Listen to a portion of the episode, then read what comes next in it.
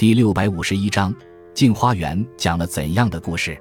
镜花缘》带有浓厚神话色彩、浪漫迷离的中国古典长篇小说，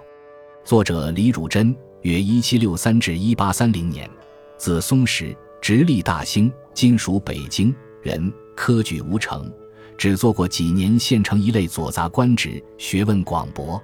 镜花缘》共计一百回。书中讲述了武则天时代的一个海外奇闻。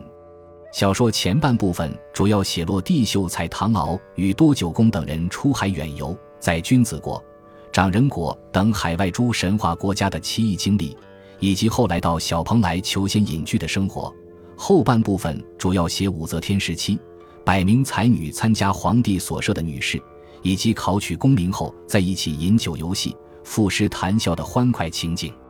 作者在书中对海外诸国经历的描绘，充满了瑰丽奇幻的想象力，堪称一幅绚丽斑斓的天国彩图。这部作品幽默诙谐、活泼有趣，委婉曲折地表达了对现实社会的不满，具有一定的民主思想，同时又蕴含着人生空幻和哀悼女子不幸命运的意识。